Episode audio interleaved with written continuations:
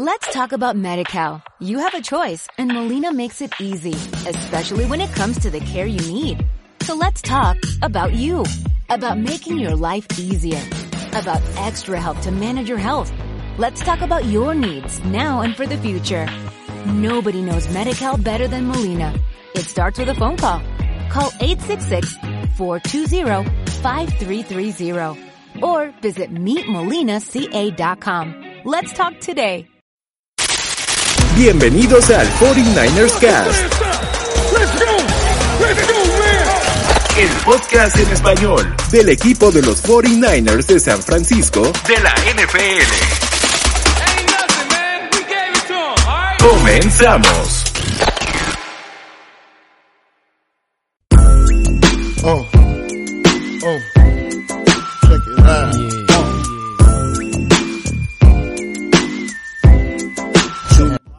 Hola, muy buenas tardes, noches, no sé a qué hora nos estén escuchando. Estamos ahora ya en el 49ers Cast. Mi nombre es Marco Arteaga y pues siguiente ronda. ¿Cómo estamos, mi estimado Nánchez? ¿Cómo estamos, mi estimado Pablo? Bien, bien, contentos, la verdad. Eh, ahorita ya vamos a entrar en en el análisis, pero bueno, no tan sufrida la victoria, ¿no? Ya pasamos esa ronda y a lo que sigue. Además, eh, este, pues, al principio solo un cuarto, ¿no? Un cuartito nos duró el nervio, me parece. Pero bueno, primero voy con el buen Pablo. ¿Cómo estás, mi estimado Pablo? Con frío, maldita sea, con frío.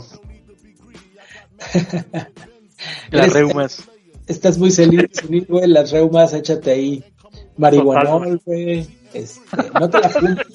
Marihuanol, güey. Yo siempre me he preguntado, yo siempre me he preguntado si agarras el marihuanol y le pasas el encendedor por encima, ¿así te puedes dar aquel llegue o no?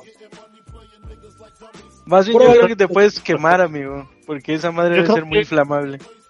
Son el tipo de cosas que no debería preguntar en YouTube porque nos van a tumbar, ¿verdad? No, porque pues ya al final del día ya hay un grado de legalidad en, en- en el uso de, de esta hierba, ¿no? Entonces no creo que haya ningún problema. Además, el, De hecho, el marihuanol es legal, ¿no? Doctor Simi nos debe pagar esta mención, por ejemplo, ¿no? es verdad. Saludos Simi. Luego te pasamos los datos para que nos deposites por esta bonita mención. Además, Pablo es usuario seguro frecuente por reumas. No, eh, el tema sería la asiática y eso sí es real. Y está. Pero la asiática que tienes escondida en inflable abajo de tu cama, güey. No tengo idea de qué pero, pero creo que no me conviene decir nada.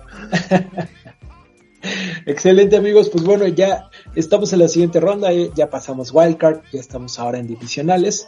Nos toca un rival conocido, de eso hablaremos en el próximo podcast. Mientras tanto, hablemos de lo que sucedió este fin de semana. Análisis. De la semana. San Francisco abrió la ronda de comodines en San Francisco recibiendo a un pues a un rival muy muy conocido, los Seattle Seahawks, que hablamos de aquí la semana pasada. Hablamos creo que, que, que el, el único, y así lo voy a decir hoy, el único que estaba confiado que esta madre iba a estar fácil era yo. Nadie decía, ay no, qué difícil. da, da, da, da". Al principio- no, no, no mentiré y sí diré que empezó a dar culo un poquito cuando, cuando, cuando estábamos 17, 17 16 y, y no, me, no me preocupaba el marcador, me preocupó la cara de George Kittle y de varios que estaban con una cara espantados. ¿no? Cara de Shanahan, cara de Kittle, como, como que de repente era de, ay cabrón, ¿qué está pasando? ¿no? Afortunadamente se disipó y para el tercer cuarto pues, pasó lo que pasó. Pero vamos con ese análisis. Eh, voy, voy a empezar contigo, Pablo, como siempre, por, por edad. Este, Gracias. gracias, gracias, señor Marco Ocha. No, pues, dime, eh, ¿qué, qué te pareció este, este primer juego de playoffs de, de, San de los San Francisco 49ers? Fíjate que sin afán, yo nunca expresé en Twitter eh, mis emociones respecto a lo que está ocurriendo. pero debo decir que, y honestamente, creo que fue justamente el efecto contrario. Cuando yo estaba sobre el, segundo cuarto, que todo el mundo estaba así como lo que tú decías de que están sacados de onda, yo leí a varios, a varios tuiteros decir, no, este partido ya está entregado, ya eh, está, eh, San Francisco lo va a perder y ya está, Seattle siempre nos da dolores de cabeza, etcétera, etcétera. Yo no lo sentí así. Yo para nada lo sentí así. Yo dije, es un partido que se nos está complicando, pero que desde el punto de vista de lo que ha sido San Francisco este año, eh, en el tercer cuarto tendremos que, que mejorar. Y efectivamente es lo que ocurre. Yo tengo claro una idea de dónde viene el punto de inflexión, porque muchos piensan que el punto de inflexión podría ser el balón suelto de, bueno, el, el, el strip sack de o Pero es antes. Es cuando eh, Seattle tiene el balón y cometen una infracción eh, no me acuerdo cuál era la infracción, eh, momentos antes. Y fue, fue un este hombre inelegible. Salieron Gracias. Eh, ahí yo dije, aquí es el momento en el que Seattle de, de una desconcentración eh, se viene para abajo. Pero esto ya lo hago post análisis, no lo vi sobre el partido, ya lo hago eh, una vez teniendo el partido completo en la cabeza, es decir, ahí fue el momento en el que cambió, porque empezaron a pasarles cosas malas muy pronto. Tiene el, pase defendido que tiene Chavarius Guarda, es el único pase que defiende en todo el partido, pero lo hace magnífico. Inmediatamente después viene el strip sack de Chad Somenihu y se rompe el partido. Y entonces ahora ya nos quedamos con, oh, San Francisco se vio dominante. Un poquito como yo decía, también debo de reconocer, eh, si es para ponernos a, eh, eh, estrellitas en la frente, yo te decía, San Francisco va a estar batallando hasta mediados del tercer cuarto y de ahí va a mejorar. Y finalmente fue lo que pasó. Ok, ahorita, ahorita daré, mi opinión. Vamos, mi estimado Nánchez. ¿Qué te pareció? ¿Cómo lo viste? ¿Tú, para ti, cuál fue el punto de inflexión de, del cambio? De hecho, de hecho lo estábamos sufriendo, ¿no? La verdad es que el, primer cuarto, Seattle nos jugó bien un cuarto, ¿no? Que fue el segundo. Porque ahí creo que fue donde metió los 17 puntos. El tercero pues, ya no metió nada y los que metió en el cuarto ya fue tiempo basura, ¿no? Entonces esos ya, ya, ya no los contamos. defensiva suplente. Ya la tercera defensiva, ¿no? Eh, pero vamos, en la primera mitad eh, nos fuimos al descanso perdiendo, nadie se lo esperaba, creo que nadie de nosotros lo esperaba ni nadie de los expertos, ni los analistas, ni nada, ¿no? Porque todos decían, al, menos en la transmisión gringa, pues estaban diciendo que no se esperaban que Seattle saliera de esa manera. Eh, Seattle creo que jugó inteligente. Eh, yo les había comentado que yo pensaba que iban a salir a pasar y vean los números de DK Metcalf, ¿no? Ahora sí no, Charvarius no pudo con él. Bueno, ni Charvarius ni nadie porque el güey hizo lo que quiso. Eh, Charvarius se ve muy mal en la cobertura en la primera anotación de DK y el y Gino mete un pase eh, precioso, ¿no? Pero no estábamos llegando, no, estábamos presionando a Gino y, creo que ahí es donde estábamos dando muchas facilidades, ¿no? Eh, nos vamos al medio tiempo y la verdad, como dice Marco, pues se sentía un poco el nervio. Eh, no sé, si esos comentarios que dice Pablo que, que, leyó, no sé si fue en Twitter o en el grupo de Telegram, porque saben que tenemos un grupo de Telegram, pero yo justo en, ese tipo de partidos, pues mejor ni me meto a redes sociales, no trato como evitarlo, porque si luego te gana el, el enojo, luego, eh, no sé, pones ahí un tweet que envejece muy mal y luego quedas como payaso, ¿no?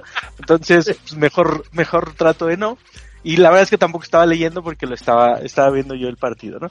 Eh, ¿Qué pasa? Entramos al, al, al tercer cuarto y como bien dice Pablo, yo lo que esperaba y dije, bueno, ahora es momento que la defensa, esa defensa que conocemos que hace el shutdown en las segundas mitades, es momento que, que, que, que aparezca, ¿no? Que despierte, porque andaban ahí medio, eh, medio aletargados, yo creo, en la primera mitad. Eh, para mí, eh, sí el momento es el, el, el porque por más que hicieron ese error que ya mencionaron, sin ese fumble, eh, sin ese sack, eh, pudo haber, eh, Seattle pudo haber avanzado y tal vez meter anotación o, o, a lo mejor tres puntos, ¿no? Ya por la desconcentración, pero ya estaban a nivel de, de gol de campo. Entonces, para mí el, el, hecho de que se hayan ido de esa serie sin puntos y que San Francisco anotara luego luego en la, en la serie siguiente, yo creo que ahí ya ahí se acabó el juego, ¿no? Ya después vimos todo lo que pasó. Yo creo que esa lectura de, de San Francisco dominó está mal hecha o, o la hace alguien que, que no vio el partido, ¿no? Pero siendo objetivos, eh, el marcador no refleja tan fielmente lo que pasó en el partido, ¿no? Sí estuvo parejo y lo que ustedes quieran, eh, pero no dominamos durante todo el juego, dominamos la segunda mitad y ahí fue donde ya nos volvimos locos y metimos más de 20 No. puntos. ¿no? A ver, ahí, ahí sí, ahí sí voy a, a- a estar en contra un poco. A ver, San Francisco dominó. De hecho, los dos primeros drives, Seattle, ahí fue donde dejamos crecer a Seattle, pero, pero solo los dejamos crecer. No es que ellos empezaran a dominar. Los dos primeros drives fueron, fueron fatídicos para No, pero no hubo un dominio fueron- de ninguno de los dos, amigo. O sea, la primera No, mitad se fue el pareja. primer drive, no, no, no, el primer drive anotamos, fácil, los Sí, arrastramos. El segundo No, drive los 10-0. arrastramos, sí, el segundo drive los arrastramos y ahí fue donde los dejamos crecer. Ese es un problema que, que le sucede a veces a Shanahan, en que no confía o no quiere tan temprano demostrar el dominio. Ahí tenías que ir, jugártela en cuarta oportunidad y que, y, que vieran el otro equipo a qué ibas. O sea, vas por todas, quiero todas. Soy mejor que tú y te lo voy a demostrar. Era una cuarta que podía sacarla sin ningún problema. Vas por el gol de campo, ok. Y ahí es donde Seattle dice, ah, no nos quieren matar. Ok. Si te ibas 14-0 en lugar de 10-0, Seattle lo hundes mentalmente. Ahora, la parte en la que sí permitimos otra vez jugadas grandes, eh, como las hemos permitido, ahora fue Ward, ese, ese, ese touchdown de DK Metcalf fue completamente de, de Charvarius, que también regresemos que fue una buena cobertura, pero pues sí me lo dejaron dos, tres se, pasos. se desconcentró un segundo y ahí valió. Exactamente, y ahí vale. Pero de ahí a que digamos que no dominamos, yo sí creo que dominamos, yo sí creo que San Francisco tuvo un momento en el que se dejó dominar, pero no es que Seattle haya sido mejor per se o que haya sido apabullante o que la hayamos tenido. Se dejó dominar, empezaron a tener un poco de miedo los jugadores, se les veía en la cara que, que como que qué estaba pasando, no entendían, como que estaban tratando de analizar. Les caía el 20. Qué está pasando, pero de ahí en fuera yo creo que fueron, es más, si lo tenemos que poner en tiempo fueron siete minutos y fueron siete minutos en los que el error de Ward es una de las cosas que ya no, ya no debería de pasar, más con un veterano como él. O sea, un veterano de, ese calibre, pero también un error previo a Shanahan. ¿Por qué carajos pides patear corto? ¿Por qué, por qué, por qué? O sea, manda, manda la patada afuera, que, que, te, que vayan desde la 25 seguros. No, no les des oportunidad, porque además su- los equipos especiales de Errol no son malos. No- Nos avanzaron hasta la 35, ¿no? En lugar de que ellos empezaran en la 25. El castigo de Jimmy Ward los hubiera puesto en la 40 y ahí terminaba el- la, la primera mitad y te ibas arriba de todos, pues, ¿no? Te ibas 16, 14 arriba. Y seguía, y seguía tu tercer cuarto Qué estupidez, ¿eh? O sea, son, ese, ese tipo de, hilos fueron los que permitieron que, los, que, que se dejaran crecer, pero que ellos fueran automáticamente que crecieran, ahí sí no estoy de acuerdo. No, pero eh, no hay un dominio eh, por lo que tú seas, ¿no? Por lo que por lo que tú quieras. Yo estoy de acuerdo que fueron mismos errores de San Francisco, pero al final del día no es un dominio. Yo creo que esto lo podemos partir en dos, ¿no? La primera mitad se fue pareja, yo no creo que nadie dominó. O sea, el primer cuarto fue completamente San Francisco y el segundo fue Seattle, ¿no? Seattle jugó bien, jugó bien la primera mitad, eh, jugó a lo que iba, porque también se que no podía competir tú a tú con, con San Francisco. Ya la segunda mitad, ahí sí, dominó San Francisco completamente, ¿no? Pero yo no puedo decir que todo el partido dominamos, por, porque en la primera mitad no se vio así. Eh, te concedo que fueron propios errores de San Francisco, sí, se dejaron a lo mejor alcanzar o por los propios errores se ve parejo el juego, pero no se ve un, un dominio, ¿no? Como lo vimos, vamos a hablar de ello más al rato, pero ayer sí lo vimos, o sea, ayer se vio un dominio de un equipo sobre otro durante todo el partido. Eso no lo vimos con San Francisco, ¿no? La primera mitad pareja, la segunda coincido, San Francisco domina. Eh, repito, para mí ese, ese fumble que recupera Bosa es el punto de inflexión y ahí ya se vuelve una locura y San Francisco hace lo que quiere con, con Seattle, ¿no? Eh, yo creo que hasta ese momento creo que nos duró un poco el nervio. A partir de ahí ya como que sabíamos lo que, lo que iba a ocurrir, ¿no? Y, y Nick, eh, eh, eh, Nick Bosa, sin ser él precisamente el que el que ocasiona la, la jugada. Creo que de hecho Ménico es el que se lleva las las palmas en la presión al, en la línea defensiva. Em, pero como que que uno de tus líderes se levanta con el balón y eso te motiva no motiva a los demás. Entonces ahí creo que para mi gusto cambió todo. Lo que hace Pordy es de verdad es, es, es otro nivel, ¿no? No vamos a decir aquí que es el nuevo Mahomes, ni mucho menos, pero de estar acostumbrados a tener un coreback estático, de, de, de, de pocket passer y que no tenía movilidad para nada y que si le entraban ya era un sack o era una intercepción o era un pase incompleto, a tener la otra cara de la moneda. Hay un error de Puri. De, de, la moneda que. Hay un error de Puri constante que no, que no tolero. Siempre sale hacia su lado débil, hacia su lado contrario. Él debe de, de rolar a la derecha. Siempre rompe la jugada y la rompe hacia la izquierda. No tiene que estar cometiendo esos errores, precisamente porque no es Mahomes porque tiene que corregir mucho su cadera. No, porque tiene gusta, seis partidos de experiencia. Y además no tiene un brazo que, que, que por sí solo este, pueda lanzar 30, 40 yardas. Si lo tuviera, lo puede hacer y puede correr hacia el lado que está corriendo. Él tiene que plantarse y hacer el movimiento desde su cadera para lanzar bien. Y en verdad sigue saliendo hacia el lado izquierdo. O sea, esa, esa parte sí, sí llega un momento en el que aventé mi gorra de cabrón, no salgas hacia el lado izquierdo, ¿no? O sea, tienes que, que, que entender, ser muy inteligente y, y, entender hacia, hacia dónde puede ir el flujo de la jugada favorable para ti. O sea, así como lo hemos aplaudido muchas cosas. Eso, esa parte también él debe de entender. El flujo favorable hacia él es hacia su lado derecho. O sea, es, es igual. Claro, deben, por, deben por de correr todos hacia ese lado, claro. ¿no? Entonces, porque en lo que se plantea, en lo que tiene que hacer, lo que tiene que hacer para mandar un buen pase, pueden suceder muchas cosas. Aunque no sé si sea un poco instinto ahí, amigo. O sea, que le gane como ese. Ya sabes que los corebacks hablan de ese instinto, ¿no? Que huelen la presión. Entonces, como que ese instinto lo hace ir hacia la izquierda. Pero tiene razón, muchas veces va hacia la izquierda. Incluso la jugada que para mí es la, la, la, la que me deja con los ojos ahí brillando. Eh, el drop de Ayuk. Eh, en esa sale hacia la izquierda, ¿no? Y de hecho se va para allá, ve que no hay nada. Y luego ya re, como que eh, re, re, recompone su camino hacia la derecha luego todavía se quita otro, a otro defensivo, lanza el pase, pase precioso, ese pase nadie lo puede atrapar si no era Ayuk, ¿no? En la esquina de la anotación, sin oportunidad para el defensivo, lástima que, que Ayuk lo dropea, pero a mí esa jugada me, me deja como bastante tranquilidad de que ahora sí tenemos un coreback que puede hacer eso y no nada más alguien que nos lo haga a nosotros, ¿no? Que, que lo, lo, veíamos a cada rato. Eh, si Brody sigue jugando así, puta, creo que podemos estar tranquilos de, de, de nuestras posibilidades de avanzar, ¿no? Dinos, de hecho, el... Espera, para, para. es que se, te quedaron un rato hablando, entonces se me acularon muchas cosas. Eh, de hecho, a mí el touchdown que, bueno, la jugada que más impresiona de Purdy no es esa, que es un gran, un gran pase, estoy totalmente de acuerdo contigo, para mí la que más me impresiona es el touchdown que hace con Elijah Mitchell.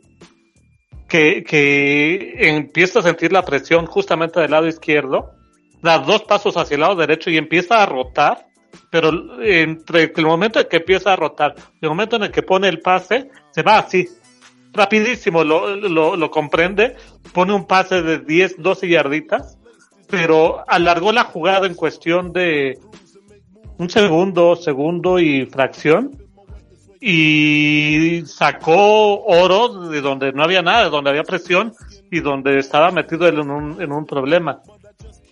Hay otra cosa que quería mencionar.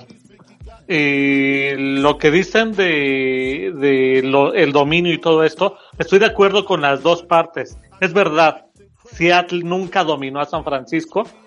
Sí, San Francisco tampoco terminó, eh, desde mi punto de vista, por dominar a Seattle. Eh, estaba metiendo, eh, metió puntos, pero se vio abajo en el marcador.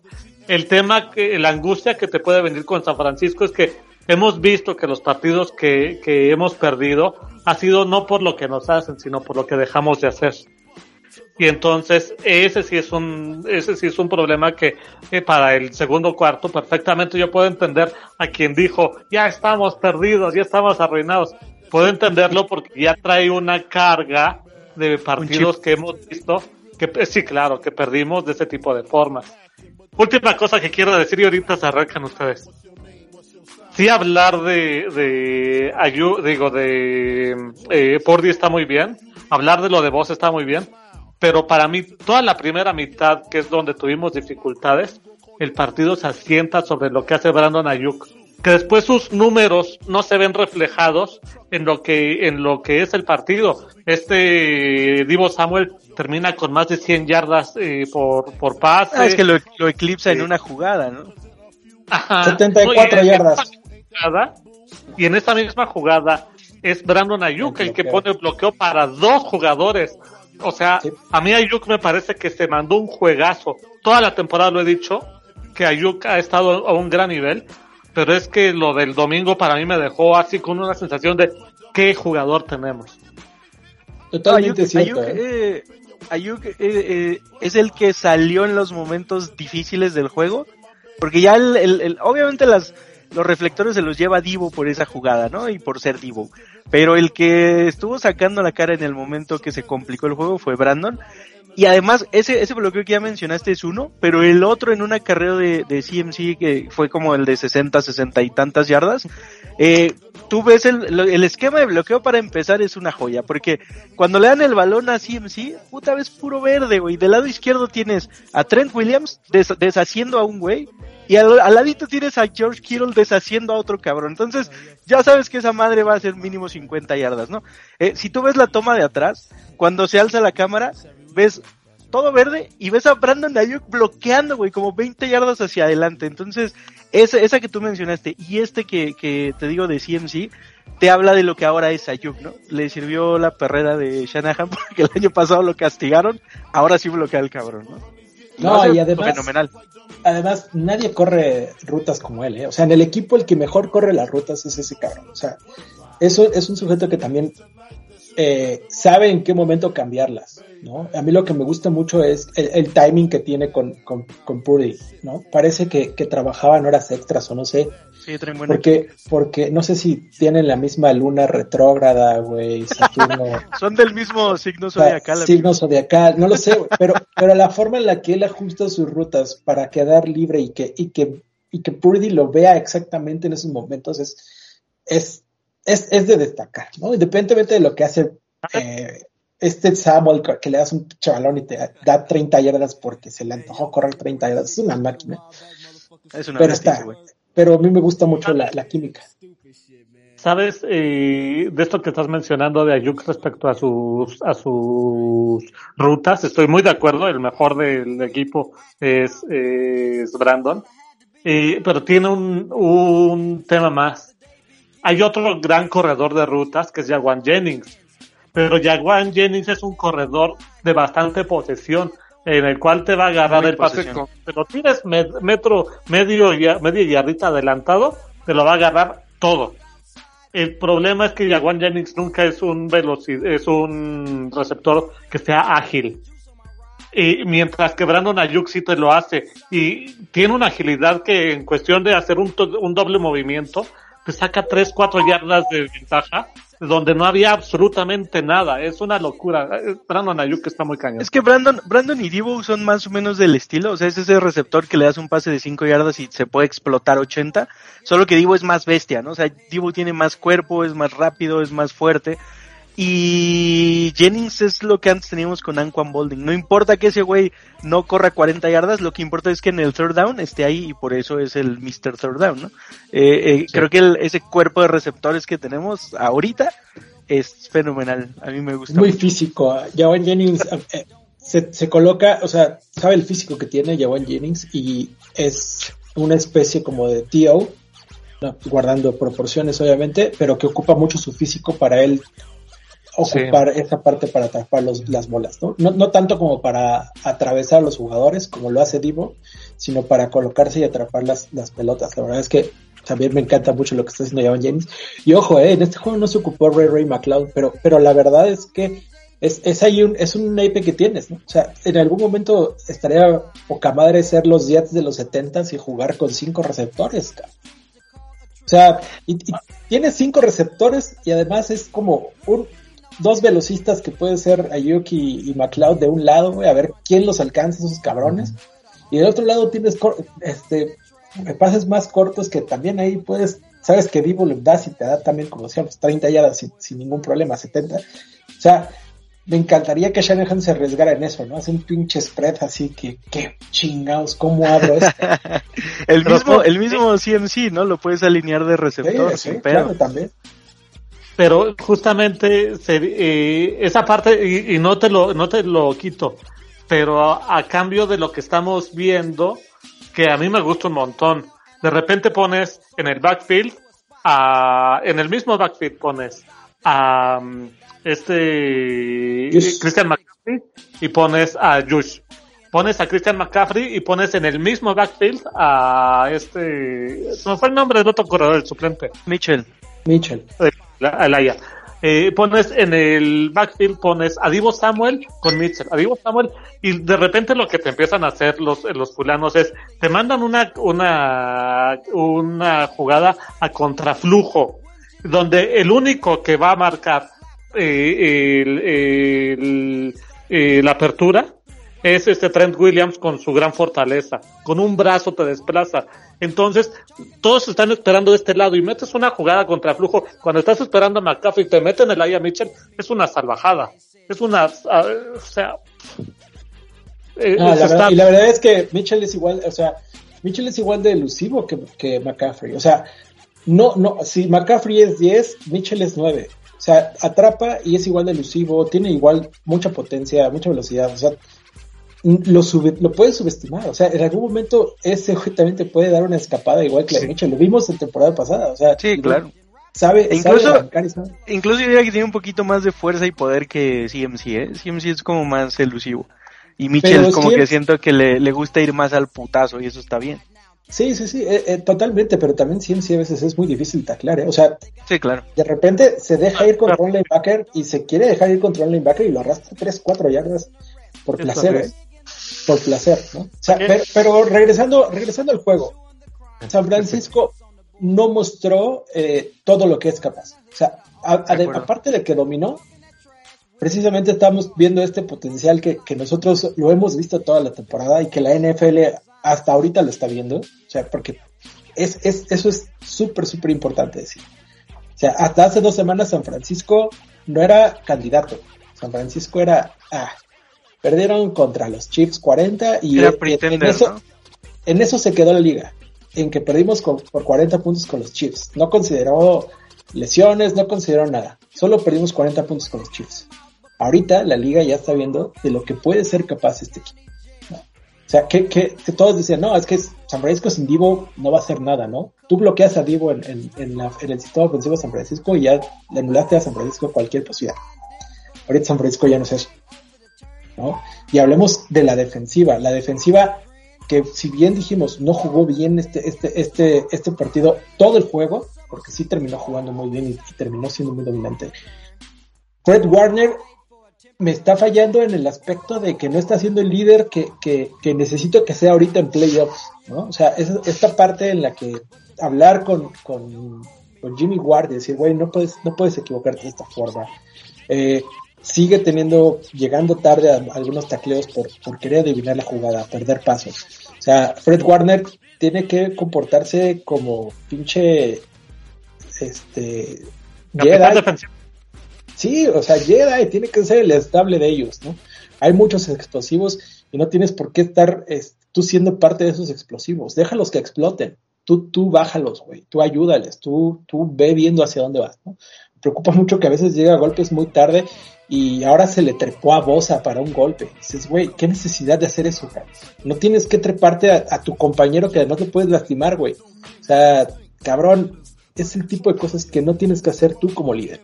O sea, si lo hizo Greenlow, si lo hace, si lo hace Alzair, pues bueno, güey, vas y hablas y le dices, no, güey, tranquilo, ya Bosa estaba ahí, ¿no? O sea, llega a rematarlo de otra forma, pero trepártele a tu compañero, cabrón, lo truenas. Son cosas que, que, que necesita Fred Warner en este momento más que nunca. Entonces, ojalá, ojalá, cuando esté viendo el video, este, pues esté dando cuenta que esos errores son muy infantiles y que pueden traer consecuencias graves, ¿no? ¿Vas a decir algo, Nan? No, no, no, dale. Eh, así como me he visto repetitivo a lo largo de toda la temporada con el tema de Brandon Ayuk, eh, las últimas semanas y entre lo que ha hecho, bueno, Charles O'Manijo ha estado toda la maldita temporada a un nivel que yo no le puedo pedir más. Sobre todo para un jugador que yo ni conocía. Y el otro fue desde que volvió de su lesión Jordan Willis. Se aparece de a una y de a dos veces por partido. Entonces, Sí, Jordan Willis también jugando, jugando en grande. La verdad, tienes razón. O sea, O'Many Hugh ya, ya, ya demostró que está, que fue uno de los mejores trades que también obtuvimos, ¿no? Porque eso también es un, otro de los, de las cosas que hay que decirlo, ¿no? Johnny Lynch acertó en ir por él. Eh, pagamos creo que nada y la verdad es que ahí está dando muchos resultados. Nuestra línea Y de aparte, la, aparte la paciencia, ¿no? Porque él llegó el año pasado eh, medio flojo, medio flojo, medio flojo y ahorita este partido que acaba de pasar fue el donde explotó. Javon Kilo también jugando muy bien, teniendo snaps pocos porque sabemos que puede estar ahí tocado de la rodilla, pero también jugando muy bien. Ahora, algo que sí hay que destacar y que, y que será algo que vamos a estar viendo. Bosa a lo mejor no se va a ver tan dominante como estuvo en la temporada porque va a haber 2 a 1 a Bosa el 80% de los snaps en los que esté Bosa, va a haber 2 a 1, ¿no? Entonces, precisamente es momento que Kilo, que Armstead, que Willis, que Omenehue, que todos los que estén extras, pues aprovechen ese 2 a 1 y pues empezar a castigar, ¿no? Que, que, que nos va a tocar esta semana enfrentar del otro lado pues a un compadre que pues también vamos a tener que estar ocupando un poquito ese tipo de bloqueos, ¿no? Por ahí. Espero, espero que no, porque es del lado de Trent Williams. Yo esperaría que Williams lo, lo maniate él solito, pero si no, le ayudamos sin pedo, ¿no? Yo sí espero que el, el siguiente juego Bosa explote, porque es justo ese, eh, uno de los duelos es ese, ¿no? De, de Parsons contra Bosa, y a ver quién mete más presión, y ojalá Bosa sea el que, el que gane La ahí. temporada, la temporada, digo, ya lo platicaremos en, en el podcast, pero la temporada pasada, eh, la conmoción de Bowser se notó mucho en el equipo. Fue cuando San Francisco empezó a dejar jugar a- al otro, ¿no? Pero bueno, creo que ya para cerrar el análisis contra los Seahawks, San Francisco jugó como tenía que jugar este juego. Lo mejor, no hubo lesionados.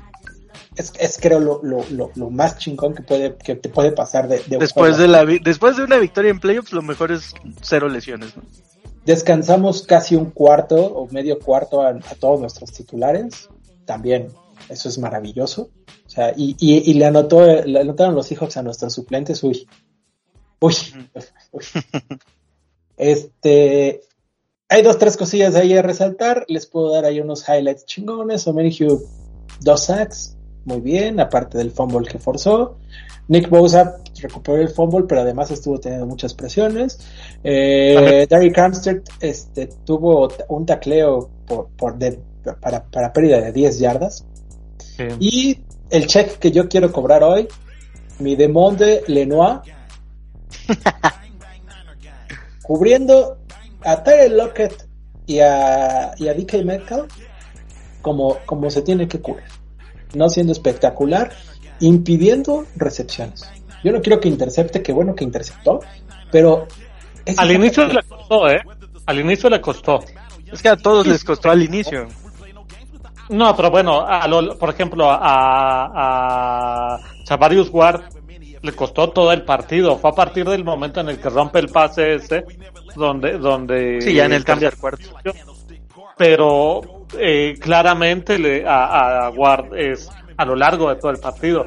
Incluso hasta después de esa jugada todavía DK Metcalf le, le hizo eh, uno o dos pases más completos.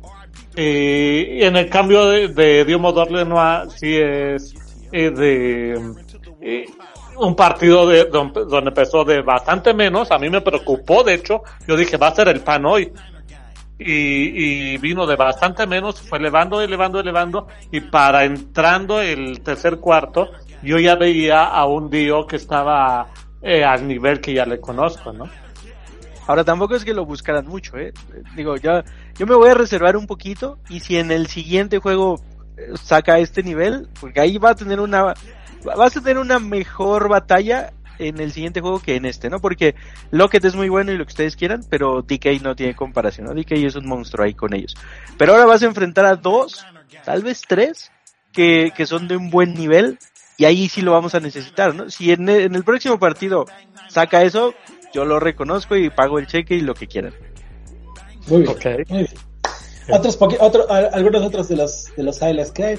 505 yardas en la ofensiva, excelente. Brock Purdy empezó, empezó mal Purdy. Nerviosón aceptar. también, ¿no? Sí. Nerviosón, pero se estabilizó, dijo esto es mío, esto ya lo he hecho, no tengo que hacer nada extraordinario y empezó a, a jugar como, como, nos, como ya nos tiene acostumbrados, afortunadamente. Respecto a esto que estás mencionando, tanto de Purdy como del propio Lenoir, como del propio Ward, eh, se está viendo un poquito esta, al menos desde mi punto de vista, y sobre todo quiero saber la opinión yo de Marco, porque él ha sido bastante más crítico al respecto. Eh, siento más serenidad de parte de, y más frialdad de parte de Shanahan a la hora de, de poder llevar a su equipo, de acercarse a lo, esta parte nunca la ves, eh, pero te das cuenta de que se acerca el jugador y le dice, estás en una buena situación, tenemos buen equipo, vamos a seguir haciendo lo que hemos hecho a lo largo de toda la temporada. Y antes lo veía más desesperado, ¿te, te acuerdas de estas veces que, que se peleó, bueno, esta mismo inicio de temporada, que se, no sé si fue esto o el pasado, que se peleó con, con Jimmy Garoppolo, Sí, sí, sí, que se gritaron ahí en la... Ajá. Sí, sí, sí. Y, y- y ahorita lo estoy viendo así como, como más, el equipo está respondiendo más en armonía, no sé. Y me gusta este, este Shanahan que estoy viendo ahora. No sé si antes lo traté injustamente, o no sé si me estoy subiendo al carro demasiado pronto, pero el Shanahan que estoy viendo ahorita me gusta. Yo creo que se, eh, se, se complementan dos cosas, ¿no? Había, hay unos errores que son como ocasionados y unos errores que son auto-ocasionados, por así ponerlo, ¿no? O sea, muchas veces Shanahan mandaba la jugada para que se ejecutara como él la planeaba en su cabeza, se ejecutaba más, y no se ejecutaba como la, la planeaba en su cabeza. Y eso era lo que le molestaba. Ahora manda una jugada, se ejecuta como él la tiene planeada y no sale, pues entiende él que se ejecutó, pero no salió. Creo que ya tiene una crítica más real hacia él. Y sí, tal vez está un poquito más tranquilo. Lo veo gritándole a Purdy dos, tres veces. Sí, sí, sí le, sí le habló fuerte a Purdy dos, tres veces antes de, en la primera mitad. Pero bueno, corrigió Purdy. Qué bueno que, que tenga esta mentalidad el chavito. Insistimos, ¿no? Esto de ahora ya se fue abajo en la, en la primera mitad, ¿no? Tal vez no le había pasado. Regresó irse abajo en la primera mitad y él regresó y se, se, se llevó la segunda mitad. Entonces, muy bien, muy bien, 332 pases. Se aventó un coreback sneak que decíamos, ay, güey, es muy frágil la chingada. No, no es tan frágil. Hizo muy bien el coreback sneak. Apoyo, apoyo, apoyo muy bueno de Eli Mitchell, ¿eh? Porque también, sí se estaba quedando ahí corto y llega Pues es Eli que y lo es así, ¿no? Pero es así, Sí. ¿no? Digo, es- lo vimos y ahorita ya, ya iremos a- al análisis de los otros juegos, pero bueno, eso fue el juego de los Niners. La verdad es que yo me voy tranquilo, hay cosas... Los errores de San Francisco... Sí hay cosas que por- mejorar, ¿no? Pero por Jeeps. No, no creo que haya cosas que mejorar, ¿sabes qué? ¿Sabes? Creo que hay cosas solo que, que quitarse el miedo, amigo. San Francisco le cayó en un pinche bachecito de miedo que lo hemos visto caer muchas veces, ahora salieron de él, ¿no? San Francisco, las últimas dos rotas de playoffs que hemos tenido, tanto Super Bowl como esto, fue miedo, porque sabían que, que tenían capacidad, pero el miedo los, los tumbó. Otra vez estaban cayendo en ese pinche hoyito de miedo y salieron. Entonces, hay que seguir trabajando en eso y creo que es lo único que necesita, ¿no? No, no clavarse en el miedo, no clavarse en lo que les está saliendo mal, sino yendo hacia, hacia lo que sigue. Y pues bueno, eso fueron a- otros datos rapidísimo. Eh, Brock Purdy se convierte en el tercer jugador de San Francisco con más yardas en un juego. Los otros dos jugadores son el mismo, que es Joe Montana y Joe Montana. En un juego de playoffs, perdón.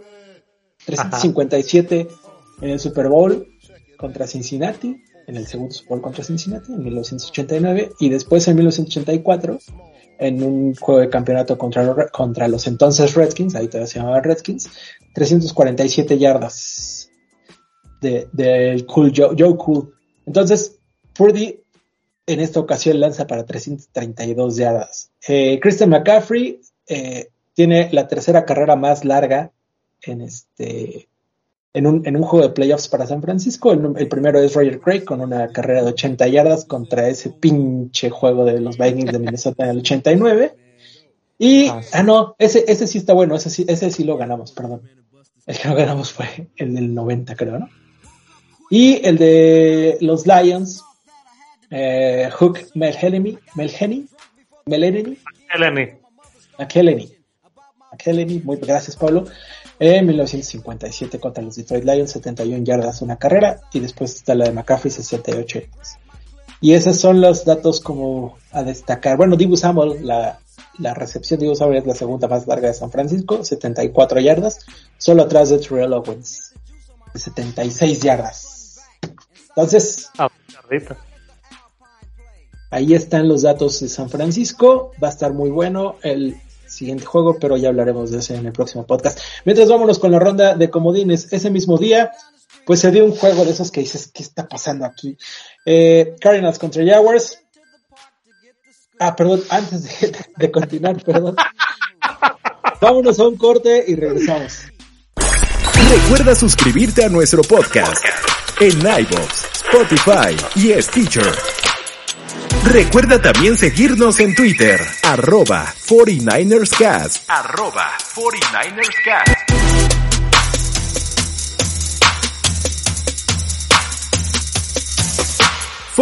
ers Cast. Y ahora sí, ya estamos de vuelta. Una disculpa, me estaba adelantando. Tenemos que ir a un corte para recibir todos los cheques de nuestros patrocinadores. Y no, no nos pagan. No nos pagan esos patrocinadores porque si no, no los, no los mencionamos en este corte comercial. Pero bueno, vámonos con, el análisis del Wildcard Weekend, que ahora fue hasta, el, hasta Monday, ¿no? Eh, primero, con un juego súper raro, de esas cosas que dices, ¿qué estoy viendo? ¿Qué está pasando aquí? Los Chargers contra los Jaguars. Los Chargers ganando por 30 puntos, 27, 27. puntos. Se veía normal. O sea, yo, yo ven que dije, los Jaguars creo que ganan este juego, pero la verdad es que cuando vi a, a, a, Terrence, ¿cómo se llama ahí? ¿Quién? ¿El quarterback? Trevor Herbert. Trevor, Trevor, ah, el de, de Jaguars, Trevor Lawrence. Trevor Lawrence. dije, puta, este cabrón se me derrumbó aquí, ¿no? Que, que lo hemos visto remontar y todo, pero dije, no, este compadre ya, ahora sí, lo dudo, dudo que pueda hacer algo. Y la verdad es que ¿qué, calidad de este güey? O sea, independientemente de todo lo mal que pudo hacer los Chargers, no deja de ser importante lo que hizo y no puedes demeritar lo que hizo este cabrón. O sea, si bien los Chargers muy mal coachados, no pudieron mantener una, una, una ventaja de este tamaño y todo lo que quieras, pero si se lo hemos aplaudido a Brady, se, lo tenemos que aplaudir a este cabrón. La verdad es que fue una gran remontada de los Jaguars. Eh, me preguntan a mí, ¿a qué equipo quieres que se vaya de Meco Ryan? Quiero que se vaya a los Chargers. Yo creo que ya lo habíamos platicado, ¿no? Eh, a mí también me gustaría Chargers. Ese es el equipo que tiene más talento, en donde él podría eh, llegar a arreglar lo que está mal. y además es un equipo que la verdad es que no me causa ningún tipo de aberración, ¿no? Como, como los Steelers o los Broncos. Entonces, por mí bien que se vaya a los Chargers. Güey, no, eh, está cabrón recuperarte cuatro intercepciones eh, que, lanzó Trevor Lawrence, Sunshine, o mi nuevo apodo favorito, Leandro Augusto. Leandro Augusto. está, está cabrón, ¿no? Recuperarte de eso. Chargers definitivamente lo hemos dicho muchas veces, ¿no? Chargers se convirtió en el Cruz Azul para ser la referencia futbolera de la NFL. Eh, el equipo junto con Atlanta por excelencia que deja ir eh, eh, varios puntos, ¿no? Ya lo habíamos visto a lo largo de la temporada regular, ahora lo vemos en playoffs, claro que acá todo el mundo lo nota porque son partidos que todo todo el fanbase está viendo ese partido, ¿no? Cuando es una temporada regular, todo el fanbase se divide en 16 juegos, ¿no? Eh, entonces es difícil que, lo puedas notar si no lo estás viendo contra tu propio equipo, ¿no? O si no le vas a los Chargers. Pero ya en un juego de playoffs, pues, todo el mundo lo está viendo y todo el mundo se da cuenta de, eso y pues obviamente explota, ¿no? Y, se exponencializa más los errores, las fallas y, las malas decisiones de su coach. Eh, pobre de Eckler, pobre de jugadores como como este Herbert, como James, o sea, eh, están rompiéndose la madre para que malas decisiones ahí les, les tiren un juego. Pero bueno, ojalá creo que hasta el día de hoy no, no ha ni corrido ni ha renunciado Staley, pero ojalá y, llegue pronto el momento, ¿no? Porque de hecho ya corrieron al coordinador ofensivo de los Chargers. Ok. ¿no? Creo que es. Así es. Sí, sí, sí. Eh, que la verdad es que pues Aquí yo sí quiero, eh, entiendo yo todo lo que dice Marco y de, nuevo, no le quito una sola coma a todo lo que ha dicho porque es verdad, el gran mérito de, de Trevor Lawrence. Sin embargo, eh, yo sí quiero un poquito meter el dedo en la llaguita de, de los Chargers porque yo no entiendo cómo vas ganando por 27 puntos y corres, no sé, 8 o 10 veces en, en el en el a lo largo de todo el de toda la segunda mitad. Hombre, se trata, sí, de lo que se trata es de que, de que te gastes el partido, de que, de que y lo vayas quemando como San Francisco hizo. Y llevas una diferencia brutal. Este momento en el que este Joy Bosa comete un error garrafal, comete dos errores estúpidos, no hay otra forma de decirlo. Yo sé que aquí queremos a Bosa, lo que él hizo fue estúpido. Pero a vos el, chico. Eh, de Bosa grande estoy hablando. No, por eso es que eh, dices, aquí queremos a Bosa y te digo sí, pero a vos el chico. Ah, sí, sí, sí. Eh, el error de posición en el, en el offside no, no hay forma de defenderlo. Y ya lo otro, por más que te ves que, o sea, era un holding clamoroso, no se lo quito, no haces eso, nadie lo hace, ¿por qué lo vas a hacer tú? Y dejaste en una posición para que Jacksonville hiciera la única jugada que tenía que hacer bien en todo el partido. Jacksonville era esa. Si, si Jacksonville no hacía el touchdown anterior, si Jacksonville no hacía después el gol de campo eh, posterior, no importa. La única jugada que tenía que haber hecho Jacksonville, tú, Joy Bosa, se la dejaste para que te la hicieran. Y eso, eh, ahí, tema parte de, de, del error de, de Bosa, va sobre el head coach. Porque el head coach tener la capacidad de decir, muchacho, te, te eh, pones listo aquí de la cabeza o qué onda. Y la otra es, una vez que cometió ese error de lo del casco, lo sacó del partido en un playoff. No sé, no sé, a mí. No sé. Es que le regresó el casco y lo volvió a soltar Joey Bosa, que creo que sí. es una falta de respeto al coach, así muy, muy cabrona. Esa parte, fíjate que es la que menos grave me parece, creo que es la más congruente que hizo este güey, que seguramente por ahí Joey Bosa va a estar en el, va, va a estar en trade, ¿no? La verdad. O sea, si yo creo lo mismo. Va a estar en o, lo pide, o él lo pide o lo pone. Lo va a pedir. Seguro. No, lo va a pedir, lo va a pedir. Y, y la verdad es que lo que, lo creo que de Brandon Staley, como bien lo mencionas, o sea, eso lo hizo bien desde mi punto de vista, pero todo lo demás lo hizo mal, ¿no? O sea, esta parte de, de, de él no poder ajustar, de no confiar en sus jugadores e ir por, por una otra vez. Hay, hay cuartas que tienes que ir, a lo mejor no salen, pero les estás diciendo a tus jugadores que, que crecen ellos. Eso, eso también entra en la cabeza. Es como este güey está poniendo confianza en nosotros. No salió esta, pero la defensiva se va a fajar. ¿no? O sea, Oye, tengo, que, debes de... Tengo una última, y yo creo que con esto puedo, al menos desde mi parte, no sé ustedes, cerrar este partido. Mucho nos podemos meter con lo de ayer el kicker de los Cowboys, que sus puntos extra y todo lo que sea. Este fulano de los Chargers falló tres goles de campo, nueve puntotes directamente van de él. Entonces. Totalmente, ¿no? Y aparte, en una cuarta que te pudiste jugar güey. Son ese tipo de cosas que dices, güey, no, ¿en dónde estás, no? ¿Qué estás pensando? Pero bueno, así terminó este juego. Sí fue impresionante lo que hicieron los Jaguars, pero también es impresionante cómo dejaron ir los Chargers. ¿Algo más, mi estimado Nánchez? Nada, el, Leandro celebrando en un Waffle House, ¿no? Poca madre llegar a celebrar ahí. Totalmente, totalmente. Pues vámonos. De ahí nos vamos con el primer juego de, del domingo, que también fue un poco raro. Eh, los Bills con, recibiendo los Dolphins. Los Dolphins todos creíamos que estaban ahora sí que acabados, también por ahí del segundo cuarto. Pero pues supieron reponerse, ¿no? Mike McDaniel ahí este, sacando, sacando el truco de la chistera constantemente. Y pues creo que aquí sí lo que le faltó definitivamente fue un coreback. Un coreback que, que tuviera un poquito más de, pues de tablas, porque sí, el chavito tenía las jugadas, ¿eh? Había, había momentos en los que tenía las jugadas. Ahora, no sé quién era el segundo coreback, no sé, no sé si era Bridgewater, pero yo no sé por qué McDaniel no dijo, güey, entra. O sea. Viene tocado. Estaba lesionado, sí. Pero entonces no lo tengas tampoco suplente.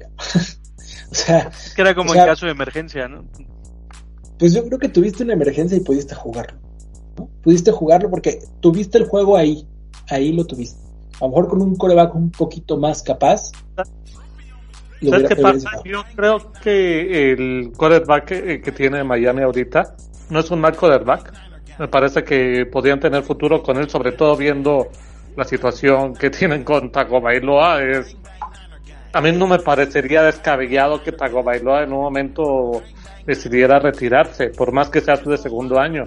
Porque este año tuvo una cantidad de complicaciones que se le van a, a, a, dar secuelas el resto de su vida. Entonces, eh, el quarterback este que, que metieron, a mí no me parece que sea necesariamente un mal quarterback. Yo creo que fue un muy mal escenario para poder eh, hacer tu segundo partido. Y lo otro es que dentro de todo me parece que dio un juegazo el chavillo. Y ahora, Bridgewater tiene un problema que es el mismo problema de Garoppolo. Tienes a un receptor como Tyreek Hill y tienes a otro como Jalen Waddell y no puedes lanzar fuera de los números o no puedes lanzar largo. Bridgewater es totalmente de ese tipo de quarterback que es muy confiable para lanzar adentro de los números, a lanzar corto, lanzar eh, eh, terreno medio, pero que por largo no te va a hacer y con Bills lo necesitabas hacer. Quiero yo mencionar algo rápido del tema de los Bills desde mi punto de vista, Bills le está pasando lo mismo que le está pasando a Kansas City el año pasado. Ellos se veían arriba del marcador y una vez que estabas arriba del marcador era totalmente inviable poderles ganar. No podía sacarles un juego nunca. Y entonces, ¿qué ocurre? Que este Josh Allen me parece que está precipitando mucho las cosas, queriendo resolver las cosas en el primer cuarto. Todo quiere correr, Lo que yo haría con él sería un poquito decirle, chavo, ve a quiénes tienes a tu alrededor. Tienes aquí a Dix, tienes aquí a, este otro muchacho. Vamos a salir adelante. Y, y calmarlo un poco. Y creo que esto eventualmente le va a pasar como le pasó a Mahomes, de asentarse. Pero en este momento me parece súper peligroso que a Bills le pase esto. Pero además él arriesga más el, el, balón que, Mahomes, ¿no? Mahomes pues, lanza ahí cosas muy raras eh, que todo el mundo aplaude. De hecho lleva veintitantas intercepciones, 22 por ahí. Pero además este compadre protege muy mal el balón cuando, cuando quiere quitarse carreras, cuando confía demasiado en su físico, o sea, él sí realmente, cree que es... Me recuerda a Berger cuando era joven.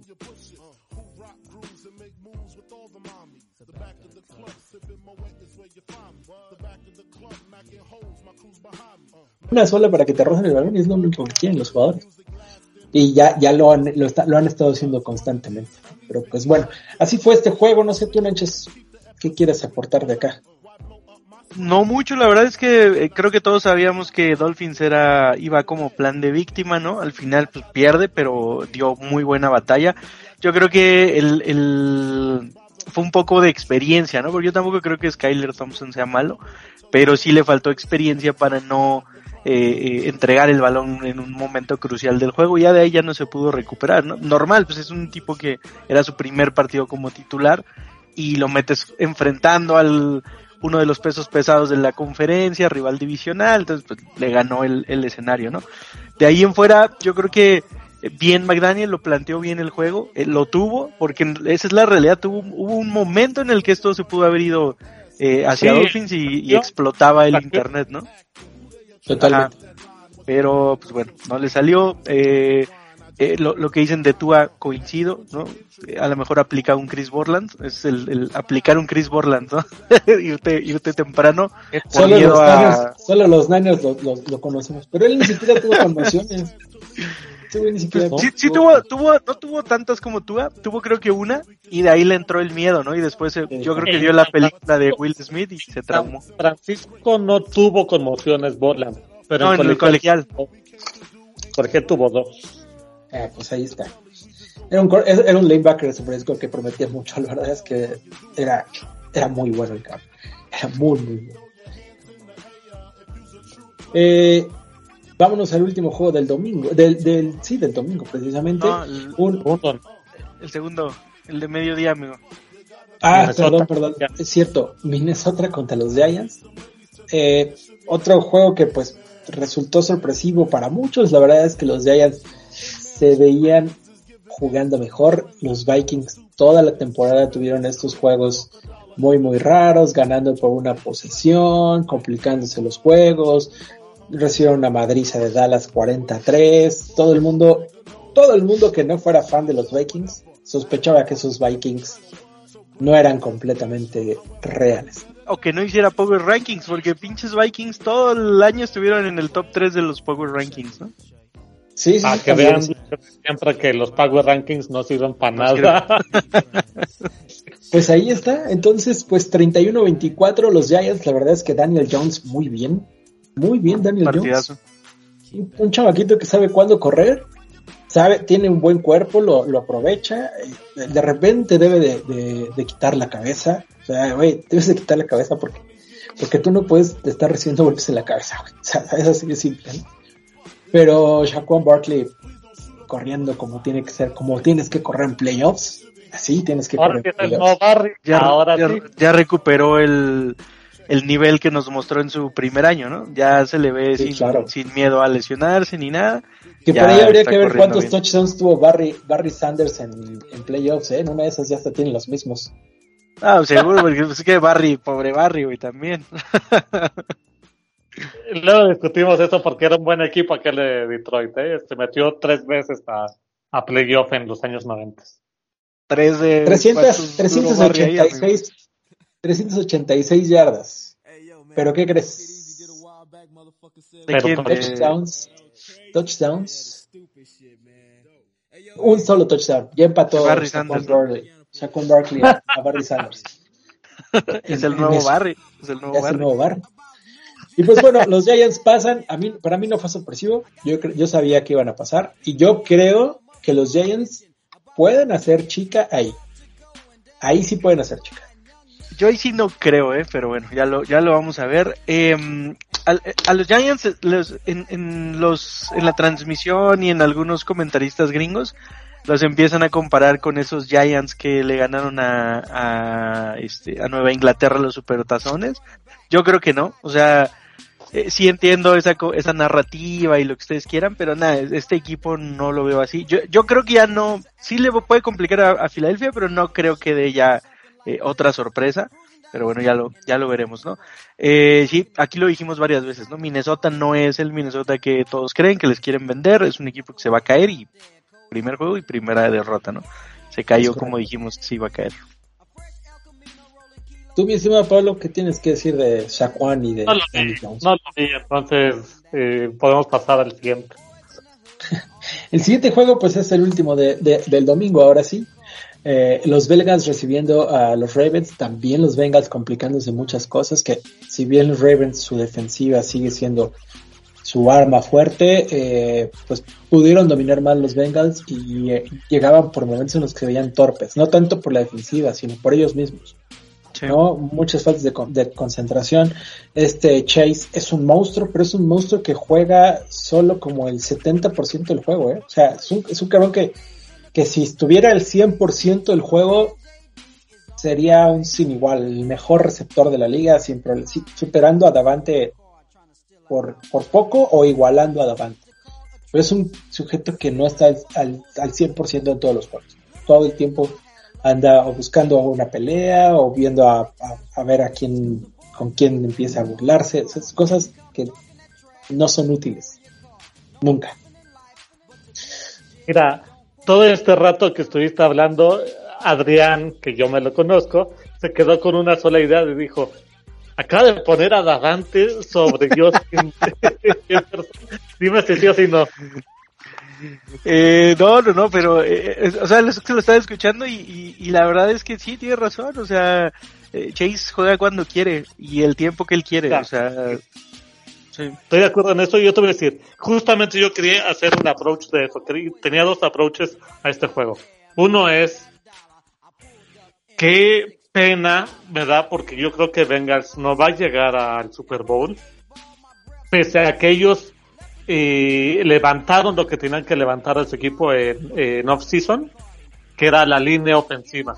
Tenían una línea ofensiva bastante pobre, la mejoraron mucho esta, esta y se les lesionó. O sea, no puedes tener tan mala suerte. eh, eso es una. Entonces yo creo, si no resuelven eso y te enfrentas primero contra Bills y luego si bien va contra Kansas, y la otra es si bien es verdad que la alegría de la vida la da ver jugar eh, como receptor eh, a Chase,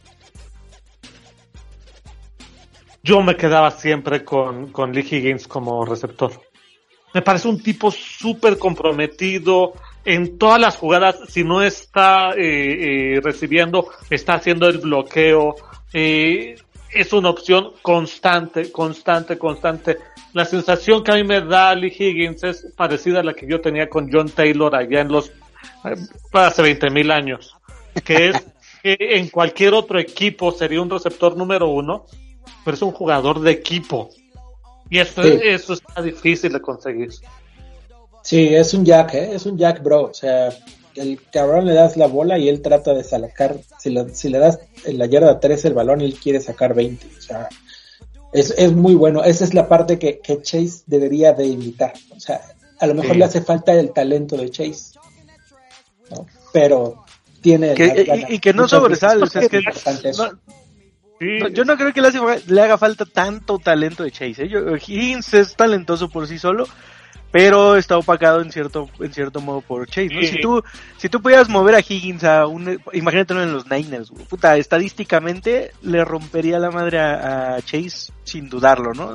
Pero pues bueno, no se puede obviamente.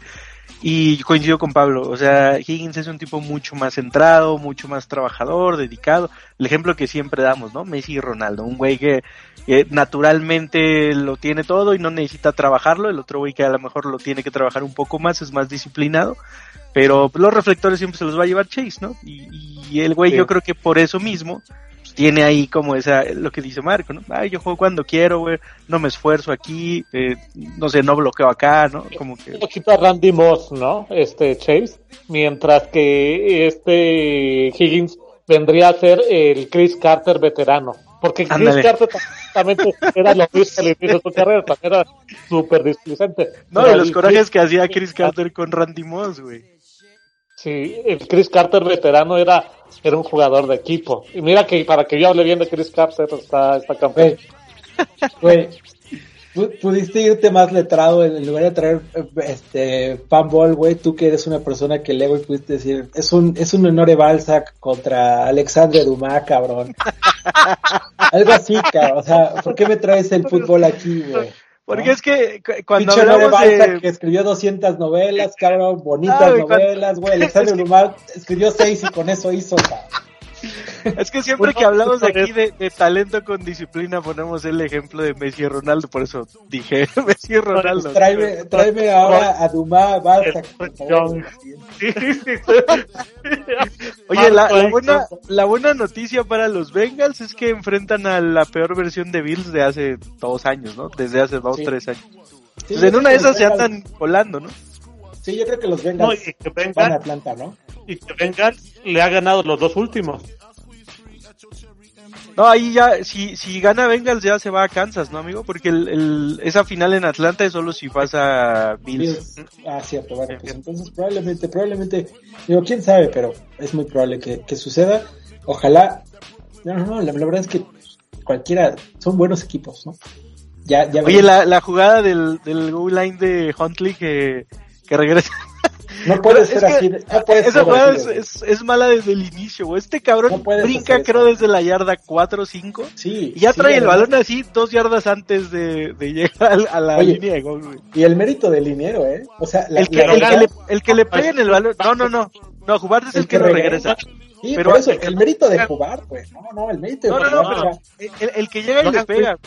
Y Logan Wilson, el linebacker. Es el. Le- Logan Wilson, este tipo debería, cuando hablamos la semana pasada de, de Warner y hablamos de este Roquan Smith, podríamos perfectamente hablar de Logan Wilson, pero lo tenemos olvidado de por vida. Es el London Fletcher de la actualidad. Es que no Nadie- comparas con esos monstruos, güey, pues. está- Eh, no, y es que además, además en los Bengals también está el, el liniero defensivo que podría estar también al nivel de Bosa y de y de Max Crosby, este güey el 91 se me. Ah, ándale, ese güey también es buenísimo. No, no, no, pero pero el mérito de Hobart, la verdad es que correr toda esa distancia, sí, sí. no, mames, fue fue un, o sea, fue, Y el tuviste- tu era recuperar la bola, ¿eh? Eh, ¿Y sabes, sabes qué fue lo más increíble? Eh, Lo más increíble de ese regreso, güey, es que jugar llega a la anotación y todavía lo ves normal, pero pinche el, el Tyrant, ¿cómo se llama? Matthews. Eh, ¿Cómo va? Y, se- y el güey queda muerto tendido en el campo y que ya no, no podía correr más. Sí, no, la verdad es que mis respetos por ese dinero. O sea, sí, lo que hizo el linebacker, lo que quieran, pero mis respetos por ese dinero. Está muy cabrón. Y lo que hizo, es- lo que hizo este Mark Andrews en esa devolución no le salió, pero fue el único de Ravens que fue a, a hacer el, el regreso. Claro, Me parece sí. increíble que ninguno de los receptores haya hecho y se quedó así a esto de, de lograrlo. Mark ¿Los receptores o los corredores, sí, totalmente. totalmente. Sí, no, la verdad es que, y, y al final del día esa, esa- ese touchdown hizo la diferencia. O sea, ese galán, touchdown, el galanazo de cara, ¿eh? ese, ese, ese touchdown fue 24-17. O sea, ese fue el touchdown de la diferencia. O sea, si él no, hay- no hubiera hecho ese esfuerzo completo, pues hubiera dicho, aquí ya me quedo y que anote la ofensiva, probablemente no anotaba. O sea, son No, esas o, un, o acierto defensivo, como dice Pablo, ¿no? A lo mejor uno de los receptores que es más rápido, eh, ir a, a tratar de hacer el tacleo, lo que sea, pero ni, ni siquiera se ve el intento, porque eh, cuando, cuando va a jugar hay tres güeyes de Bengals bloqueando a, a este, al Tyren, siempre Sí, se me olvida su totalmente. nombre. Ahí van todos, a Andrews, ya lo dijo. Andrews, y, y, y, pues obviamente Andrews lo, lo bloquean, se cae y ya no se levanta, pero ya también se cae al 5 yardas de la anotación, ¿no? Ya para que te levantes. Totalmente. Y la otra misma es justamente lo de lo de lo de Logan, que que tú, tú ves que en este tipo de jugadas de, de goal line muchas veces Marco que, que tanto jugó como como entrenó se eh, debe de darse cuenta que muchas veces los jugadores para crear más presión bajan el hombro y, y no están tan al pendiente de la jugada. Aquí directamente eh, el ve lo que está pasando, levanta las manos, cosa que pocos lo hacen. Es eh, muy listo Logan Thomas, muy listo. Fútbol Sí. IQ. Totalmente. Y pues bueno, ya vámonos con el último juego, ya nos queda poco tiempo. Eh, pues es Monday Night. La verdad es que yo estoy totalmente decepcionado de los Buccaneers. No si, si vas a llegar a una instancia de este tamaño, de este tamaño, de, de- de lo que sea, no, no solo es la parte de, de Brady o lo que sea. No creo que sea falta de capacidad porque hay talento en ese equipo. Hay talento. Estamos hablando de Evans, estamos hablando de Godwin, estamos hablando del mismo Julio Jones. Estamos hablando de que en ese, en ese equipo hay cuatro o cinco jugadores que en algún momento fueron All Pro, han sido Pro Bowls y que Sí. jugaron, jugaron como si no estuvieran jugando nada. O sea, es lamentable. No, no le voy a quitar mérito a los Cowboys. Fueron a hacer lo que tenían que hacer. Bien por Dak Prescott. Jugó muy bien. Se, se quitó ese, ese eh, bulto que ya tenía ahí de, semanas pasadas que decían, güey, estás por la chingada, güey, por ti vamos a perder. Y pues no. Ahora por él ganaron, ¿no? Sí, partidazo por ahí pu- puso récord de pases completos seguidos y yardas y bueno, ahí todo lo que no podían hacer los corebacks anteriores de los Cowboys, creo que él ya lo hizo, los tiene contentos. Y mm, lo de lo de Tampa sí es es de de resaltar porque hay una jugada que para mí eh, yo- eh, en donde yo entendí que Tampa estaba muerto, ¿no? Incluso con el partido todavía cercano. Es una jugada en donde eh, ves a, ves a, a, um, no me acuerdo si era Godwin que recibe un pase, eh, en un tercer down para un primero y diez, y Julio ni siquiera hace el intento de bloquear. O sea, y para que un güey del, del, del profesionalismo de Julio eh, eh, haga eso, ahí yo dije, no, este equipo está muerto, güey, este equipo no tiene alma, güey, no quieren ganar, no, no quieren competir y, y se vio, por más que Brady lo intentó y buscó y buscó, el mismo Brady ya se ve así como, eh, creo que este partido es comparable a la última pelea de Chávez, ¿no? Cuando ya de, todos decíamos, ya Chávez, ya güey, ya vete a tu casa, ¿no? Eh, eh, eso es como Este es equiparable. momento. Sí, exacto. Eh, fíjate que a Brady lo que yo veo que le queda es el quick release. Y ese no lo va a perder. O sea, podrá tener, he escuchado yo un podcast que decía, podrá tener 70 años y lo va a seguir teniendo. Es No creo, verdad, pero pero eso no lo va a cambiar. Pero el, el tema es que salir en el rollout, salir, eh, eh, alargar las jugadas, eh, tener que, eh, hay una jugada que me, me parece increíble de Brady a su edad, que les da un rango de 10, 12 yardas, muy parecida a la de Porte que hablamos hace rato, donde, donde simula hacer una carrera y cuando llevan por él clava el pase, Un picheo a, a Godwin. Ajá, no te la puede estar haciendo Brady como si tuviera 35 años en la actualidad. Ya no puede Brady. Esa te la hizo, pero Brady ya lo, ya lo terminamos de ver. Yo en este momento lo puedo ir, deja- dejar ir perfectamente. Y lo que me quedo más bien es con la sensación que dice Marco. Tienes a, a ¿cómo se llama el linebacker este? Lavante Davis. Eh, eh, tienes al A otro Winfred Jr., a Davis. White, el otro linebacker, La defensiva jugando basura. Ahorita o sea, sí, sí, sí. o sea, y te voy a decir cuál es la impresión que a mí me queda. Lo mismo que hablábamos eh, del coach este de los Chargers hace rato, es justamente aquí con este... Todd Bowles. ¿Cómo se llama? Todd Bowles, ¿no? ¿Es este? No. Ah, sí, Bowles, sí, Todd Bowles. Sí, Todd Todd Bowles.